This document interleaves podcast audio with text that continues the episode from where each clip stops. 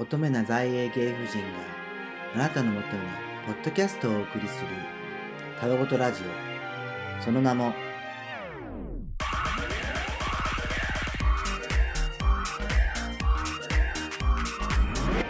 英国お夫人のたわごと。ハローハローハロー皆さんご機嫌いかがでしょうか？夫人ごとパーソナリティのりょうです。ロンドンは急に春みたいな気温になってきてなんか22とか19とか18とかなんかランダムになんか春みたいな気温が続いてたんですけど急に次の週になったら、まあ、いきなり寒くなってもう外に出るのも億劫なぐらいな気温になってます。10度とか12度ぐらいかな。それであのついこの間10月の多分30かな？31にあのウィンタータイムで日本との時差が8時から9時間になって本当にもう5時半ぐらいで8時の暗さ。であもう家帰んなきゃみたいな。でもう寒い寒い寒いみたいな感じになる気持ちにあの今日コロゴロなっております。でやっぱロンドンの冬といったら、まあ、自分の中では、まあ、モードワインが飲みたくなるんですけどたまたまこの間マーケットに行ったらあモードワインが売っててあもうすごいもうテンションが上がってこの間一杯飲んできました。まあモードワインは何かって言いますと、まあ、赤ワインに、まあ、シナモンとかスパイスそういうスパイス入れてフルーツも入れてちょっと煮込んだ感じのまあフルーティーワインって感じかな。でもまあ寒い時期に飲むのですごい、まあ、冬になると楽しみです個人的には。で皆さんは冬と言ったら何を飲みたいと思いますか？っていうかな感じで。さあそれはさておきいよいよ第1回オフィシャルゲスト、えっと、今回のゲストはあの米国王夫人のカズ姉さんをお迎えします。カズ姉さんは、まあ、アメリカ人の旦那さんと2児の養子のお子さんと4人で西アメリカにあるオレンジカンティで、えっと、幸せな生活をただいま絶賛送っています。あカズ姉さんと僕との出会いはあのクラブハウスっていうアプリあの多分ロックダウン中にすごい多分流行ってまあもちろんなぜかというと、まあ、ロックダウンで外に出れないからねそれでそのアプリでたまたま知り合って、まあ、ロックダウン中は毎日だんだけどほぼ毎日話したりとかそうあとはロックダウン後もあのたまに電話して近況報告とかをしたりする中です。まあ実は実際一回も会ったことないんですけど絶対にいつかあのアメリカのオランジカンティに行ってちゃんとお子さんと旦那さんと会ってあのちゃんと直接挨拶したいと思ってます。はい。で、あの、ポッドキャストはもう、まあ、のぞみとやってた時から、いつか出てねってすごい言ってて、まあ、解散しちゃった後も、一人でも、あの、始めたから、ゲストで出てねってすごい言ってたので、あのまたお話をかけさせてもらってあ全然いいよ全然いいよっていうことで今回あのやっと実現しましたイエーイであの今回1部2部で分かれてるんですけど今回はまあ一部カズ姉さんの生い立ちということでどうして海外に行ったのとかどうやって旦那さんと知り合ったのとかカミングアウトとかはしてるのかとかなどなどいろいろお話を伺っていこうと思っています。それでは初の公式ゲスト会行ってみましょう。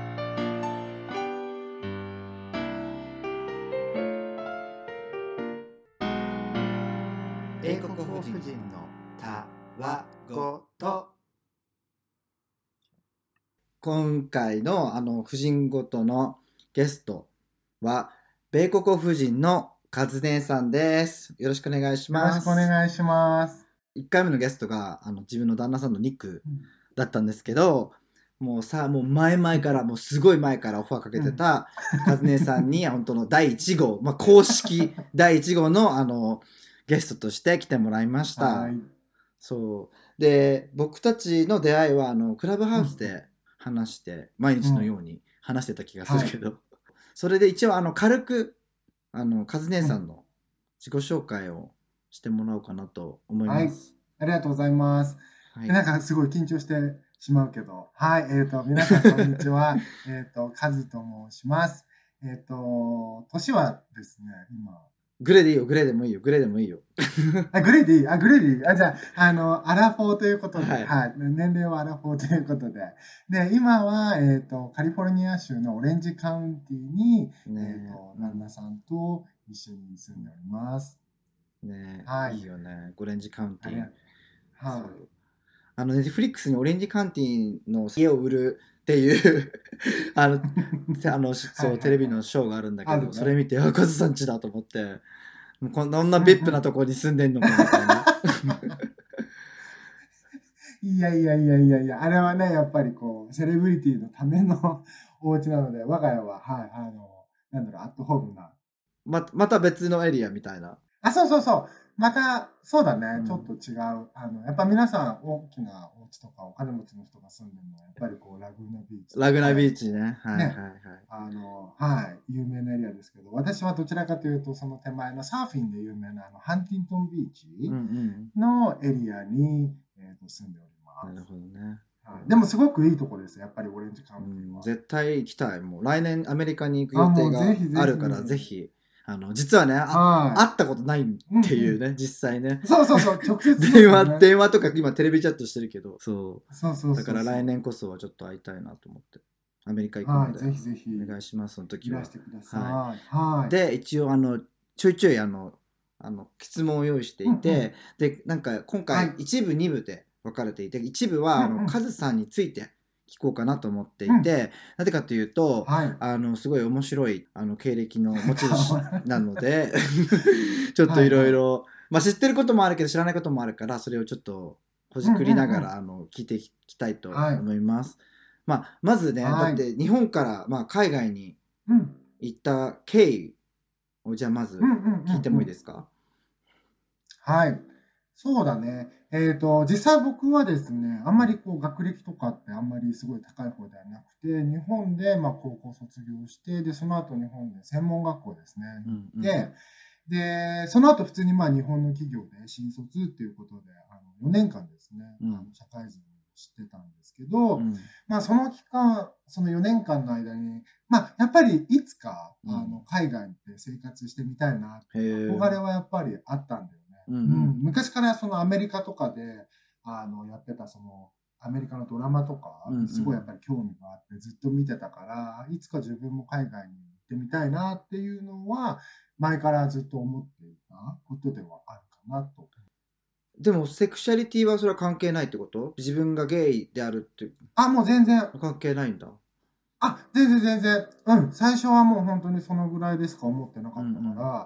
自分がゲイだからとか、自分がこうだからっていうんじゃなくて、本当にただ単に興味があって、あの海外に行ってみたいなぐらいな感じでスタートああ、したそうなんだ。なんか、てっきり、うん。まあ、それもあるけど、まあ、自分のセクシャリティがゲイであることもあるから、やっぱそういうふうになんだろう、うんうん日本に比べて海外、うんうんうんまあ、アメリカだったりカナダだったり、まあ、一定の国は同性婚ができるから、そういう思いもあるっていうのを勝手に思ってたけど、違うんだね。あ、うん、一番最初はなかったよね、それは本当に。うんただまあ、うんうんうんあの、やっぱりその留学っていうのを下準備、し下調べとかをしていく中で、うんあ、あの、カナダだったら同性婚が認められてるとかっていうのもやっぱり情報として入ってくるから、そこでやっぱりその行き先っていうところの決定する意味では、あの、そこは大きく、うんうんあの関係してたよね。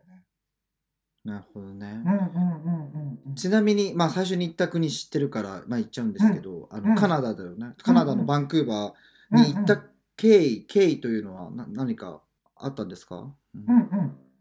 えっ、とね、もう本当に、そう、あの、カナダのバンクーバーは本当に僕はもう、あの、うん最初本当に英語だけの勉強、その語学の習得っていうのをメインの目的として、カナダのバンクーバーに行ったんですけど、えっ、と、本当に、あの、嬉しい幸運というか、まあ、嬉しいラッキーというか、偶然がかいろいろ重なって、うんうんあの、そのまま現地で、あの、お仕事を見つけることができたんですよね。ねラッキーだよね。みんな残りしたい人結構いるもんね。やっぱ行くとね。うん、そうそうそうそう。そうなんですよ。でもやっぱりそう、あの、やっぱり自分の中で、やっぱり4年間コツコツ働いて貯めたお金だから、どうしても何かやっぱりその語学、プラスあとやっぱり何かを身につけたいなっていうのが強かったから、うん。正直その語学留学中に関しては、本当にその、まあ、誰かいい人見つけたいなとか、誰かいい人に会いたいなっていうよりか、どちらかというと、その英語の習得。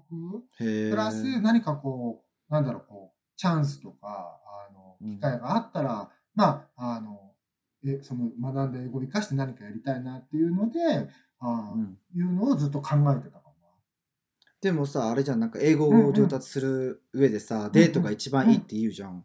な。うん、言うね。なのにさ、それだからで、なんかもちろんデートをその時にし、うんうんうん。なんかたくさんしてたのかなと思って、英語習得っていう目的になるとさ、やっぱうんうんスピーキングがうんうんね、最初になんか、なんだろそう大事になってくるというか。うんうん。うん。あの、本当に今、りょうちゃんが言ったように、その、やっぱり英語の習得ってインプット、アウトプットのバランスがすごく大事だから、アウトプットできる場所があればあるほど英語の上達うんは早いのかなって、私も今でもそれを思ってるんだけど、うんあの、当時はね、うんあの、残念ながら今の、今と違って、その、まあ、なんだろう、こう、出会いがあるようなアプリだったりとか、そういうのって、やっぱ、ああ、そういうことか。アイ iPhone すらもなかったし、ああ、そういうそうことか。そうそうそう。なるほどね。そうそう、だから思うようにやっぱりそういうパートナー探しとか、こう、なんだろう、その、出会いっていうのはあんまりなかったよね。うんうんうんそうそうそう。だからもうどちらかというと僕はその学費を、だから、こう、語学学校に払った学費うんうん。の何倍もそのやっぱり語学力っていうところを磨いて、まあ、ゆくゆく日本に帰れたらいいなっていうふうに思ってたから、とにかくやっぱその勉勉強の、勉強だったよね。あの当時はもう勉強、勉強、勉強みたいな。すごい。本当真面目にやってたんですか？いやいやいや、キレすごいつついちゃうけど。まあ、あ、やっぱりね、ほら、ね、2回、3回、4回ってやっぱできるほどのやっぱりその財力っていうのがやっぱないから、この1回こっきりで、うんどんぐらい成長できるかなっていうのをすごいやっぱり一番に考えてやるよね全然自分もほらあのトロントに。ね、ワーホリで行ってて。同じように語学を学びたかったからっていうのもあったけど、もう一生懸命デートをデートばっかしてて。だからそういうのをやってるかと勝手に勘違いしてて今 語学のために。いや、な、なかなかもう本当に朝から夕方までみっちり勉強みたいな。あもちろんね、やっぱりこう、バンクーバーっていうところって、やっぱりそういう、何、ゲイの方が集まる場所っていうのもあるので、そういったところに、例えば土土曜日の夜とか、週末とかに遊び行って、こう、なんだろう、お友達とかお話をしたりする相手っていうのはもちろんできたけれども、なんかその真剣、そこから真剣の交際に至るっていうのは正直なかったかな。オン、オフだよね。だからもう本当に平日はとにかく勉強。で、週末だけちょっとその勉強スイッチをオフにして、週末は本当どちらかというと、その現地で知り合ったお友達とか、あとまあそういったところに行って出会った人たちと楽しくおしゃべりして、あの、日本のこととか少し話して、みたいな感じで。で、また月曜日になったらオンにして、みたいな。メリハリメリハリがすごい。そう。でも、おかげで、本当にそのおかげ、そのオンオフの切り替えっていうのをすごくやっぱり自分なりにもすごくストイックにやってたせいか、そのおかげで、まあ、その、現地でのお仕事を、につながったっていうのは正直あるかなと思う。うん、それすごいなんか自分今聞いてて感じました。なんか僕はうん。多分カズさんみたいに オンオフできなかったから、うんいつでもなんかもうオフみたいな、うんうんやってたから多分英語があまりなんか上達したかったかなって今思いいました。やいやいやいや、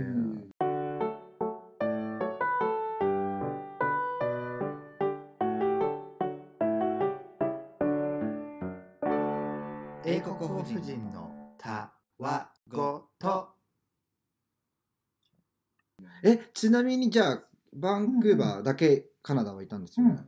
何年、計何年ですか？えっとね、実は僕、あの、バンクーバーに実際に住んでた期間っていうのは1年半しかなくて、ただあ、、そうなの？そうそうそう、うん。バンクーバーに実際に住んでたのは1年半で、で、えっ、と、ただそのままそのカナダで就職した会社で、そのまま日本で、その日本のまあ事務局みたいな、日本のオフィスの立ち上げから、日本の、へえ。そうそうそう、東京オフィスでそのまま引き続きお仕事をしていたので、えっ、と、実際に長く住んだのはその1年半がまとまって住んだんだけど、その後もだから、うん例えばだけど、夏はカナダ、冬は日本とか、その後、なんだろう、今度、オーストラリアにキャンパスが開くからオーストラリア行って、みたいな感じで、結構こう飛び回ってた感じ。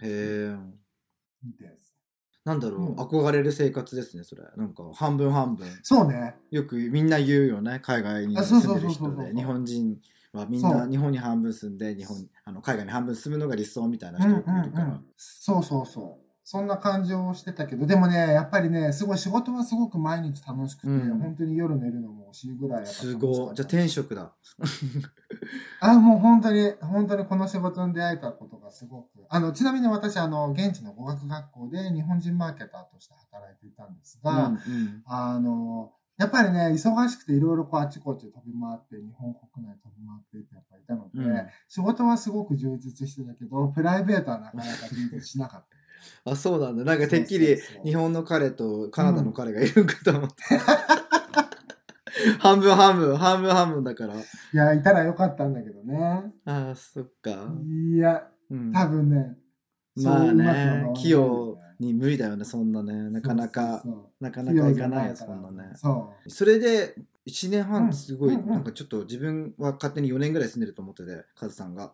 うんで、結局じゃあ日本に戻うんうんうんうんって、じゃあいつアメリカに飛ぶの？あ、えっ、とね、またこれが面白いことで、えっ、と、まあ、うん。えっ、と、2008年からその、まあ、この仕事っていうのを始めさせていただいて、あこのその当時の仕事っていうのを始めさせていただいて、まあ、そこから2016年まで、まあ、日本国内だったりとか、まあ、海外だったりとかっていうのを飛び回るようなお仕事をさせてもらってたんですけど、2016年に、えっ、と、まあ、私が働いてた学校、その働いてた会社が、えっ、と、まあ、他の会社に買われてしまったっていうのがあって、まあ、その、その時点で私は、まあ、仕事を突然本当に3月30、日本の3月31日に言われて、もう今日でおしまいですっていうふうに言われて、で、え、引き継ぎじゃダメなの？ダメだ、それはダメだったってことですか？そうそうそう買われたけど、買われて、いちゃダメですみたいな。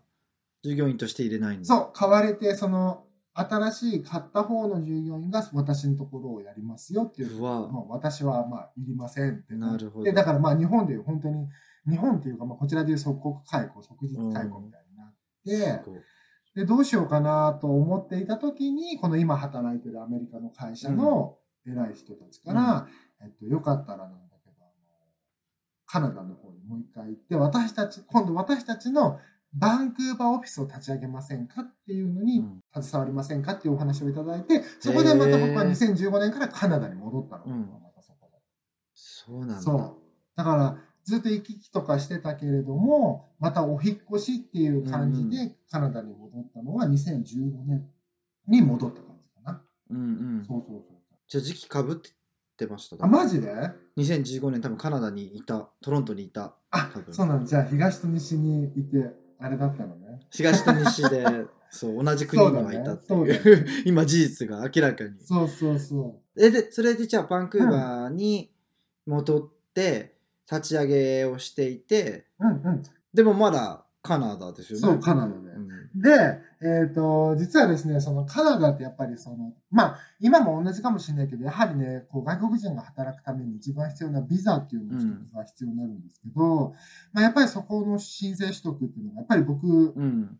あの、やっぱ当時難しかったっていうのも正直あるのと、あと費用面っていうところもかなり難しいっていうのが、うん、そうそうそう、あって、ね。で、じゃあそこで、うん。まあ今の会社の日本、日本のオフィスに戻ってきてもう一回働こう、働きますかっていうお話をいただいたんですけど、まあ私的にはこう、やっぱりね、一度海外にまた戻ってきて、やっぱりカナダの生活っていうのすごくやっぱ好きだったっていうのもあって、うんあの、日本に戻るっていう何気持ちは正直なくて、当時。そうそうそう。で、正直まあ、あうんうんうんの今の働いてる会社には申し訳ないんですけど、って日本に帰って働くっていうのはちょっと考えてないので、辞めさせていただきますっていうお願いを、お伝えをしたんですよね。そう、そしたら、今の会社の、えっ、と、ロサンゼルオフィスがもうずっと前からあって、えっ、と、ロサンゼルオフィスのマネージャーさんがちょうど退職をされるっていうのが、ちょうどタイミング的にもまたあって、では、えっ、と、せっかくだからロサンゼルス行きませんかっていうふうに言われて、えー、ラッキー。16年にバンクーバーからアメリカの方のロサンゼルオフィスに転勤っていう形。うん。だからもう本当に、うんはい、あの、ワークビザを取って、転勤っていう形でロサンゼルスに来て、現在に至るって感じ。アメリカンドリームが2016年にあったんですね。いきなり始まったの、本当に。僕ね、アメリカに来るっていうのは正直本当、すあの永住するならカナダだろうなって勝手に思ってたから、本当、突然うちの会社が、え、じゃあ日本に帰ら帰りたくないんだったらアメリカ行っちゃうみたいな。あ、ビザ出しますよってことですか、それは。じゃあ、そうですよね、もちろん。あ、そうそうそうそう、ビザも出すから、あの、アメリカ来ちゃう？みたいな感じで、本当に、うん、今の会社がそう言ってくれたから、じゃあアメリカとりあえず行ってみますって言ってきて、うん。現在に至るって感じ。え、じゃあ、2000さっき言ってた2016年が引っ越して、うん今が2022年でしょ？うん。ろ ?7、8、9、10、11、12。うんだから6年くらい？6年。そすごいね。う。そへーそうねすごい渡ってきてう。るそうそうそ橋を。う。渡ってきた。そうそう、渡って、だからそう、あの、一旦日本に帰ろう、帰ってからアメリカ行こうか、行く準備始めようかななんて思ったけど、もう会社の方から、いやいや、もう直接バンクーバーから飛んでほしいということで、本当にまあ言われて本当何週間でね、1ヶ月もなかったぐらいで、えっ、と、ロサンゼルスの方に引っ越してきた。それはでも、ワクワクでしかないですよね、もう。だそうだね。全く未開拓地だし、うん。だって、敷居高いじゃないですか。なんかやっぱ、カナダが低いわけじゃないけど、カナダはやっぱ移民の国だから、うん、なんだろう、まあ頑張れば住めるんじゃないかうんみたいなのがああるけど、アメリカはやっぱビザの敷居がたもっと高いイうん。メージもある、し、まあもちろんそのグリーンカードの抽選もあるけど、そのもう当たらない人、まあ確率の方が高いから、そうだね。ね、それを考えたらすごいなと思って。そうだね。自分、ニュージーランド、カナダ、オーストラリアうん。で今イギリスいて、もう全然アメリカなんて行くっていう頭なかったもん。だって可能性がないから。そうそうそう、可能性がね、そうなんだよ。うん。やっぱちょっとアメリカビザ事情厳しいっていうのがやっぱりあるから、僕も一切考えてなかったし、あの、当時やっぱ2016年にアメリカに来た時って、まだ、あの、まうん。あ、あの、トランプさんが大統領だったっていうのがあったから、あの、やっぱり海外からの移民とか海外からの労働者の制限っていうのをかなり厳しく設けてたっていうのがあったから、正直あの、会社はビザ、うんスポンサーするよって言ったけど、実際にそのビザが手元に届くまでは、本当半信半疑。うん、そうだよね。うん。このままうまくいくのかな、みたいなも。しかしたらリジェクトかもしんないし。あそうそうそうそうそう、本当に。うんもしかしたら取れないからっていうふうになる可能性もあるかなと思ったけど、うんあの、その辺はやっぱり会社がしっかりとべあの弁護士さんとかも、あの、しっかりアレンジしてくれたから。会社は強い。うんうん。ええそうそうそう。で、現在に至るって感じで。うん。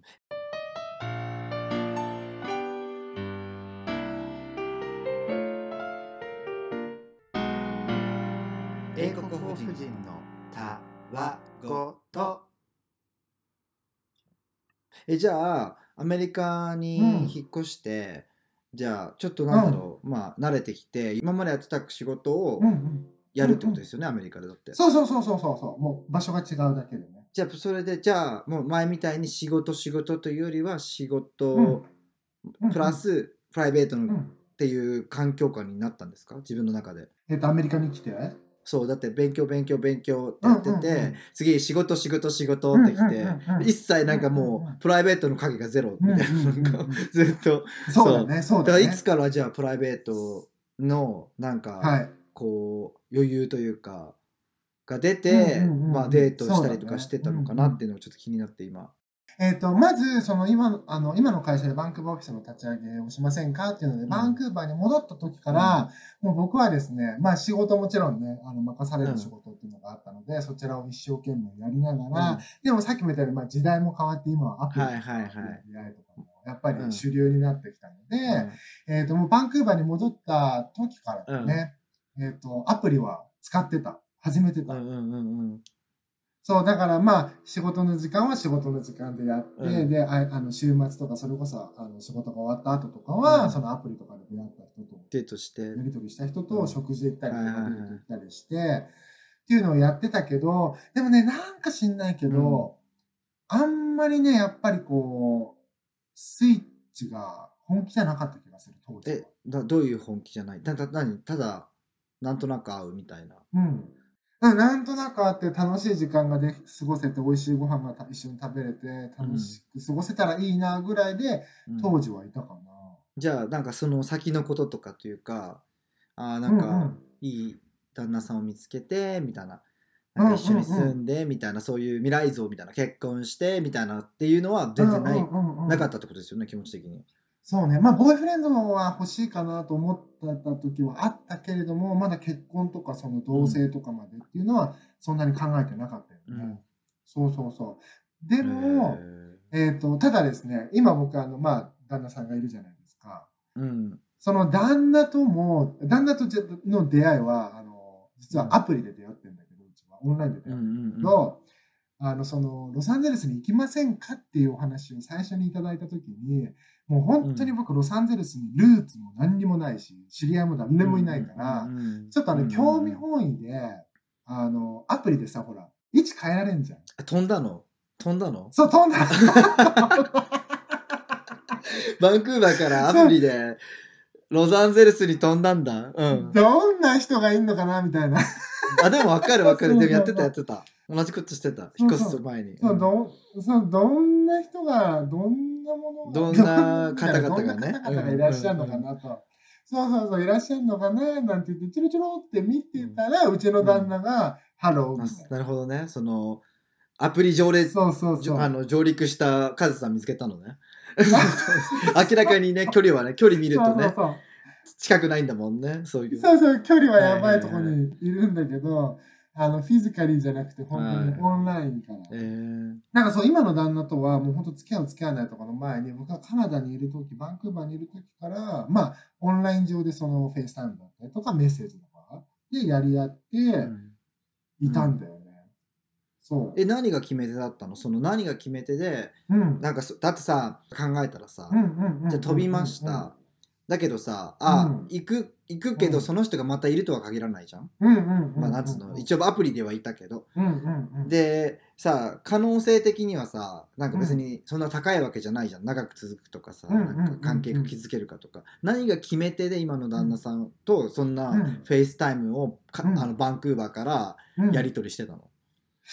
いや、なんか、うん。いや、なんか普通に心地よかったよね。メッセージのやり取りも。心地よかったしへーあと。やっぱりメッセージの頻度とかもお互いこう仕事をしてるからさ、うんうんうん。あのー僕はもう本当仕事中は仕事だから、うん。まあ仕事中は一切メッセージしてこなかったりとか、うん。まあラで、ランチタイムとかもほら、同じ時間だから西海岸。はいはいはいまあランチタイムになったらメッセージくれたりとか、そのタイミングもすごくあった。し、落ち着いた方だったんですね。うん、あと、うんあ、そうそうそうそうそう、話した感じもやっぱりすごく、あのー落ち着いてたよね。なんかちょっとやっぱ違う。はいメンヘラじゃない感じで。あ、そう。なんかなんで返してくれないのっていう感じじゃなかった。そうそうそう。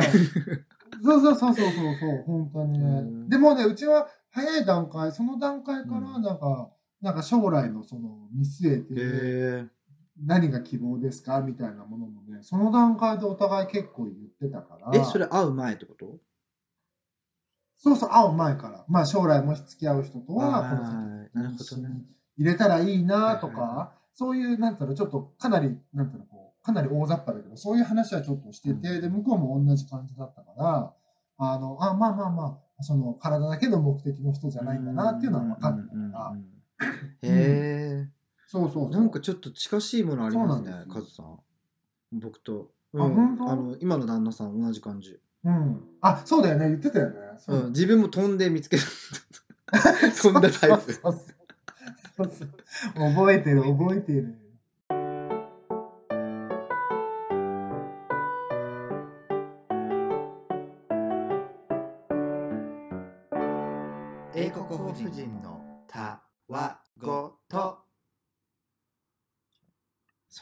じゃあそれで。やり取りしてて、うんうんうんじゃあ引っ越します、ってことで引っ越しました。うん。うん。で、それで会おうよってなるじゃん。はい。会おうよってなるのが普通じゃん、そこが。うん。なんだけど、僕はですね、無事にビザも大丈夫ですよ。で、ロサンゼルスに飛んできました。で、まあ、うちの旦那的、僕の旦那的には来たらすぐ会えるもんだとちょっと思ったんだと思うんだよね。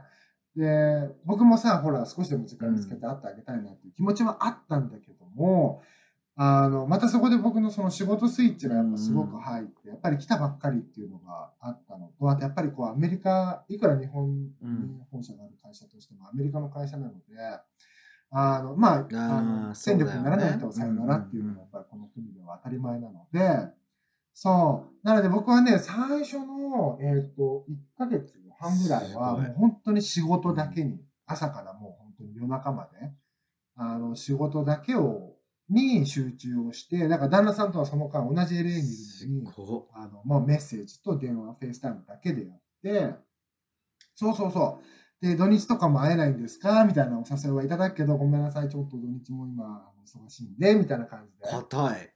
硬いねカズさん。そうそうそえー、すごいねカズさう。んやって。そう。でもね、そこでもしっかりと僕は、そこでまたやっぱうちの旦那はいはいやっぱり、あ、この人なのかなと思ったのが、やっぱその期間もしっかりとあのサポートだよね。無理しないでねとか、ご飯食べましたかとか、なるほどね明日、あのうん今日遅かったけど明日は朝早いんですかとかっていう、なんか本当にちょいちょいとしたその、なんだろすごいあ旦那さんすごいですねサポートがう、うん、優しいメッセージとかをいただいて、ようやく1ヶ月半ぐらいして実際に会ったんだよね。心に余裕がありすぎてすごいなと思って今聞いてて絶対に。自分だったら1ヶ月半も絶対に会わないとかないと思っちゃあ、そうそうそうそう。自分だったらもう会ったら会った週で絶対に会ってどうにうかん。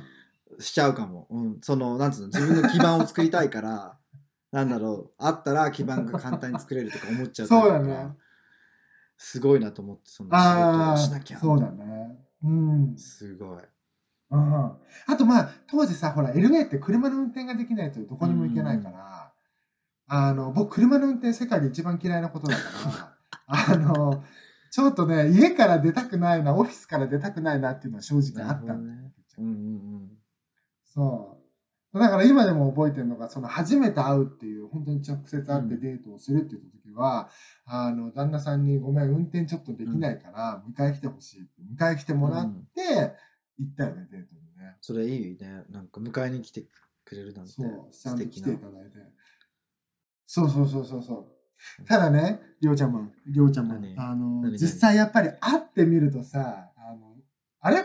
なんかちょっと違うな、みたいなのってあるじゃん。あるあるもちろんだからこそ先に会わないといけないっていうねそうそうそう。だから僕も実際会った時、あれ？ってなって、うんうんうんうんあのーなんかちょっと僕のタイプとちょっと違うな、みたいな。あの、ごめんなさい。今皆さんお聞きいただいてる、こんな待っ皆さんお聞きいただいてる方、こんな待ったのにちょっと今私があれって言ったのはちょっと見た目の部分なんです。あの、うんあれみたいな。なんか実際画面越しで見るとちょっと違うなって、ちょっと一瞬思ったんだよね。うんそまあねあるあるうんう。そう。なんだけど、うんうん、なんか最初、あ、ちょっと違うかもなんて1回目の時思ったんだけど、でもやっぱりその、うん1回目のデートが、あの、何、家具を買いに行った。僕のアパート、家具が一切なかったから、家具を買いに行くっていうのを一緒に来てもらって、あの、なんだろう、こうメジャーとか、何、サイズ測ったりとかさ、そういうのも一生懸命向こうやってくれて、うん。で車にいろいろ乗せて、家に運んでくれて、うん。っていうのを見てて、なんか、あ、また会いたいな、この人と、うん。やっぱ思ったんだよ。すごい。てかマジプリンセスじゃん。な。そうそうそう、プリンセスなのかしら。プリンセス肌じゃん。だってやってくれてるみたいな、なんかもうだっていろいろやってもらってるじゃん。だって そう今聞いてるだけで。そう。気づいてないかもしれないけど。そうなんだよ。実はね。そう。そう。でもなんそか、っかすごでも何なんだろう。で？でもこういうん。なんかね、僕、ここ、なんかはっきり言えるのは、見た目一瞬見たときに、あれ？なんかちょっと違うかもと思ったんだけど、でも、なんか、なんていうの？え、この人物理、何？物理的っていうの？生理的っていうの？わかんないけど、うん。無理に至ったかって言ったら全然そんなことはなかった。ああそういうことねそうそうそうそうそうそうそう。だから、あ、また、また会いたいなって思って、で、そっからだから土日のデートが始まったんだよね。2回目、3回目。はいはいはいはいはいそうそうそう。いやなんかでも旦那さんに聞いてる限りジェントルマンだからまあそうだね。いたせり尽くさりな感じがするあ、まあまあ、優しいよね。すごい、やっぱり、あの、優しかった、優しかった。本当ね。へえいいな、うんでうん、でもね、あの、3ヶ月ぐらいかな。うんそれから、3ヶ月後ぐらいに、うん。また旦那さんから、あの、連絡、あの、何、メッセージいただいて、あのーって、ちょっと質問なんですけど、僕たちの関係ってっていうあー。質問が届いて、はいはい。海外あるある。うん。ね。そうそうそう。デーティングからのね。で、そこで、なんかもし興味とかがないようだったら、ちょっと他の人を探そうと思います、みたいな。えー、そんなズバリ言うんだ。興味がないんだったら、うん。そうそうそう、はっきり言われて、うんで、そこで僕もはっきりと、まあ、興味がなかったらこうして毎週会ってないよね、みたいな。うんうんうんうんうん。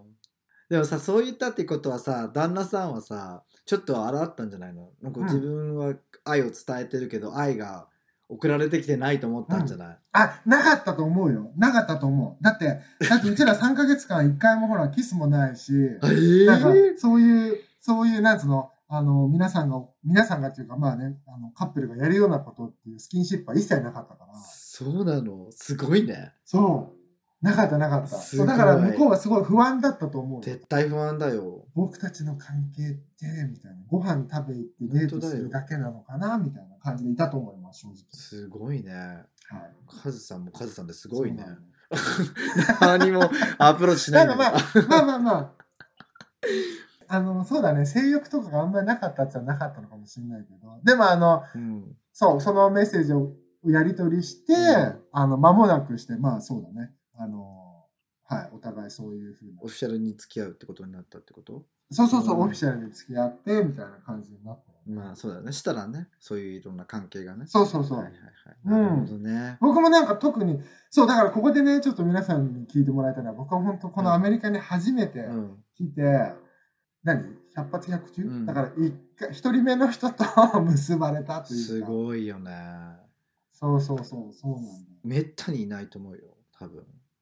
うん。そう、もうだから、この、あの人以外会ってないし、あの人とだけすごご飯とか行って、で、っ そう、今見てたって感じだね。すごいね。びっくり。そんそうだったんだと思って、もっとなんか、そうだいろいろ人よ。とデートしてるかと思ってた。全然、全然、全然。全然、全然、全然。あらまあ、すごい。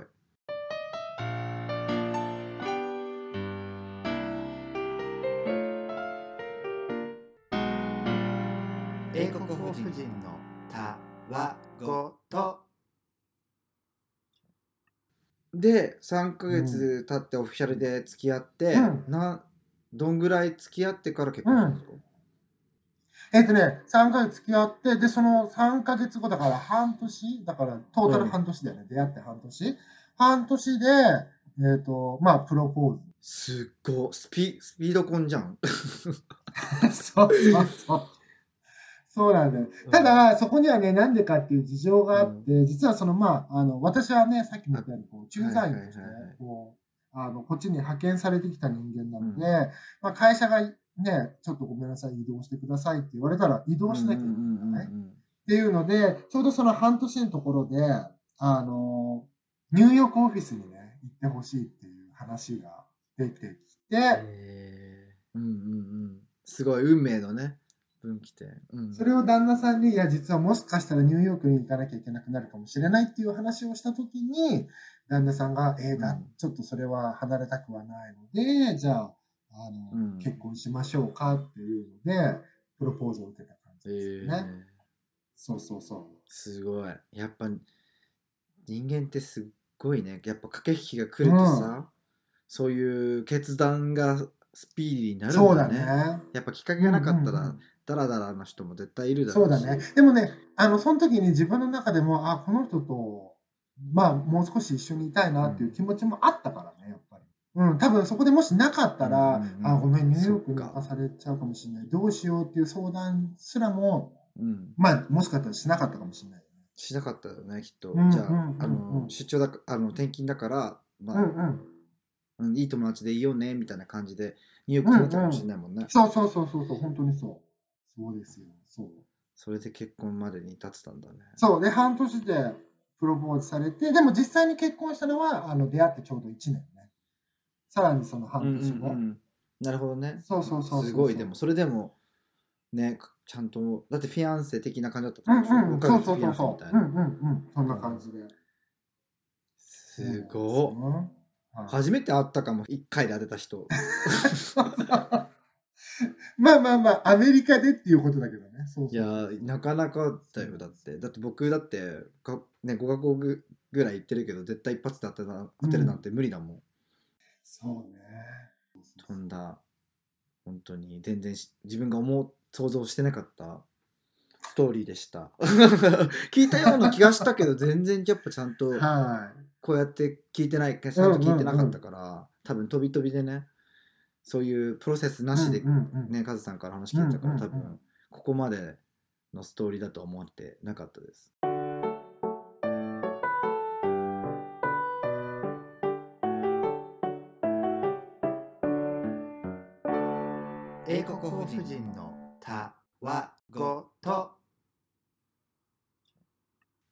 でちなみにあのはい。ーカミングアウトしたうんうん。きタイミングってどこに当たるの？それの結婚とかそういう？そう、それがね、カミングアウトなんですけど、まだその結婚、プロポーズした時点でもしてなかったし、実は結婚した時もカミングアウトはまだ一切してなくて、えっ、と、実際にカミングアウトしたので結婚して半年後にしたんだよね。へえそうなんだ。そう、だから誰も、親とかにも特にこう祝福されるわけでもなく、誰も知らない中で僕は旦那さんと今結あの、当時結婚をして、で、やっぱりね、こう、僕の旦那さんの家族とかはね、こっちにいるから、旦那の家族さんとの交流っていうのはしてるんだけど、僕の家族は日本にもちろんいるから、旦那さんも簡単に会いに行うんけるわうんけじゃないからそうだよね。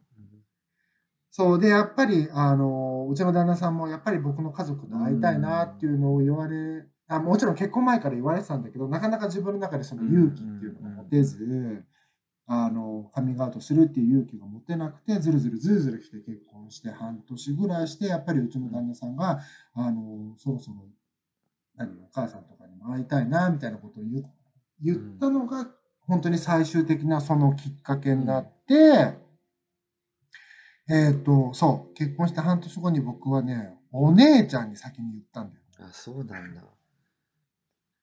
そうそう、お姉ちゃん。ちょっとね、どうしてもね、これはね、ちょっと、あの、当事者しかわからないことかもしれないけど、やっぱりカミングアウトってかなり勇気がいるじゃんだってさ、30何年間隠し通してきたことをさ、あのやっぱりこう伝えるっていうカミングアウトを、やっぱすごく僕の中でも大きなことだったし、すごい怖いな、よね。怖い、うん不安だなっていうのがやっぱりあって、なかなか言えなくて、そう、だから一発目にいきなり親に言うっていう勇気が僕はなくて、うんうんえっ、と、やっぱ仲いいお姉ちゃんに先に言ったよね。ねお姉ちゃんの反応は？お姉ちゃんの反応は、うん、知ってたみたいな感じで。ああ、じゃあ逆にいいそうそういいカミングアウトだったね。じゃあそこまで、あそうだねシリアス。あの、あ、じゃないじゃないじゃない。あの、実は結婚したんだよねって言った時に向こうからの返事が、え、ど、なんか、どっち？みたいな。うん、もうそんな感じだったから、ああ、もう話は早いなと思ったから、いや、男性とです。あ、やっぱりね、みたいな。うんうんうんうんそうそうそう。そんな感じで。で、カミングアウト自体はそんなにね、正直、あの、お姉ちゃんに言って、うん。うんその後お姉ちゃんが速攻うちの親に連絡をして、お姉ちゃん越しでカミングアウトができたから、うんうんあの、そんなに大変じゃなかった、正直。思っていた以上に、あ、こんなものか。じゃあ別に個々に言わなくてお姉ちゃんが代弁して、まあみんな OK みたいな。お姉ちゃんが、うん。そうそうそうそうそう、みんなに言ってくれたから、僕はどちらかというと全然その自分の口からお母さんとかに実はみたいな話はしなかったんだけど、で、うちの、そう、だからカミングアウトっていうところに関してはそんなに苦労は、あの苦労とかはなかったんだけど、ただね、うちのお姉ちゃんから言われた一言で、ん。そのやっぱりうちの姉もやっぱり子供を育てる親として、うその、もし自分の子供が、あの、実は結婚しちゃったんだっていうふうに報告されたら、ちょっと悲しいかもっていうのを言われて、だから、なんだろう、やっぱ自分の一人の親として、うん。あの、結婚はもしか、あの、事前にやっぱり教えてほしかったみたいなことを言われたんだよね。うんそうだよね。そう、それを言われたときに、やば、俺なんてことしちゃったんだろうって、そっちの方がちょっと胸に来たっていうか、はいはいはい。来て、その結婚っていうのをね、ちょっと親に言い言いづらいなと思って。うん。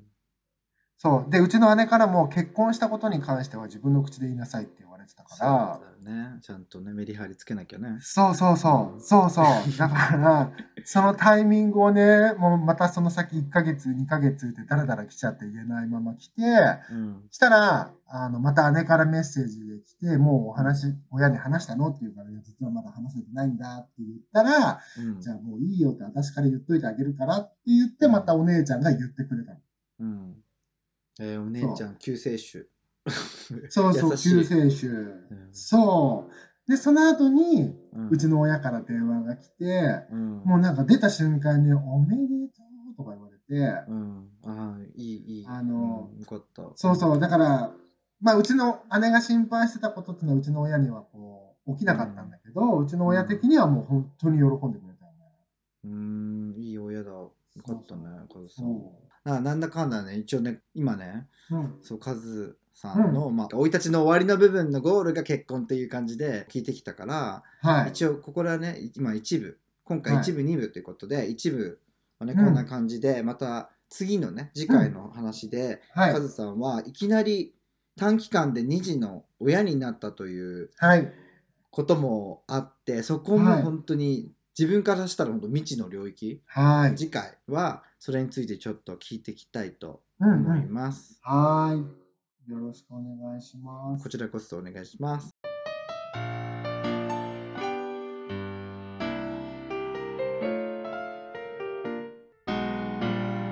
英国法人のたわごと。